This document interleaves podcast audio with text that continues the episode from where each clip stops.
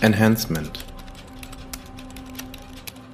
Liebe Anne, wenn ich mich heute an die Zeit eurer Transformation erinnere, gibt es zwei Dinge, auf die ich nicht besonders stolz bin. Ich saß da also mit Alisa und den analogen Verbindern zusammen und war viel zu beschäftigt damit, mein Leben neu zu sortieren, als dass mir das Offensichtliche aufgefallen wäre.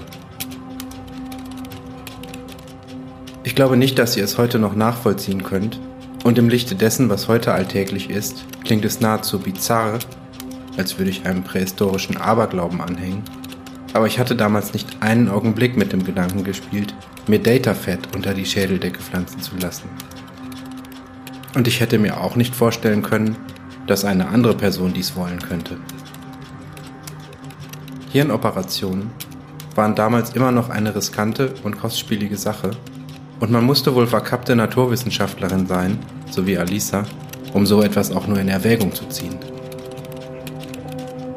Und ich schäme mich jetzt zuzugeben, wie erleichtert ich war, als Alisa genau das tat. Mir schien es fast, als habe sie ihr ganzes Leben nur auf diesen Moment gewartet. Mir ist heute klar, dass Alisa eine visionäre Persönlichkeit war. Es war nicht die Tatsache, dass sie keine leiblichen Kinder haben konnte, die sie zu diesem mutigen Schritt getrieben hat. Genauso wenig war es Karrierismus oder Eitelkeit. Alisa hat an einen größeren Plan geglaubt, ohne ihn genau zu kennen. Sie wusste, dass sie Teil etwas Größeren war. Teil eines Planes, den sie bestenfalls intuitiv erfassen konnte und über den sie besser nicht zu lange nachdenken sollte.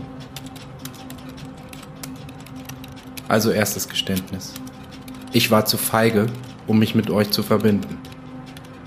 Und deswegen schreibe ich euch jetzt auch lange Briefe, anstatt direkt mit euch zu kommunizieren. Ich bin ein lebendes Fossil. Mein zweites Geständnis? Zara und ich haben Alisa sogar von der Operation abgeraten, zumal sie im provisorischen Labor der analogen Verbinder durchgeführt werden sollte, während Turing-Agenten versuchten, von außen in den Bunker einzudringen. Alisa hat sich nicht irritieren lassen. Ganz im Gegenteil. Die Bedrohung durch die Turing-Behörde hat ihren Entschluss sogar noch verstärkt.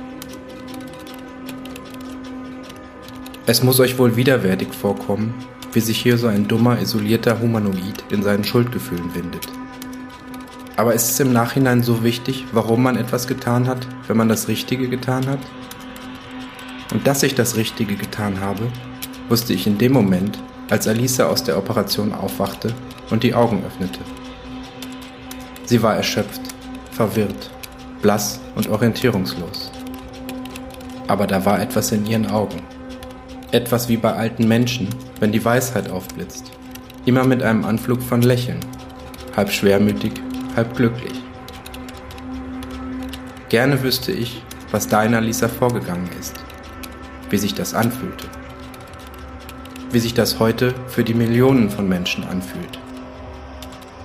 Aber ich habe meine Entscheidung getroffen. Und das, wenn auch nicht viel anderes, macht mich heute stolz und mutig genug, euch diese Nachrichten zu schreiben.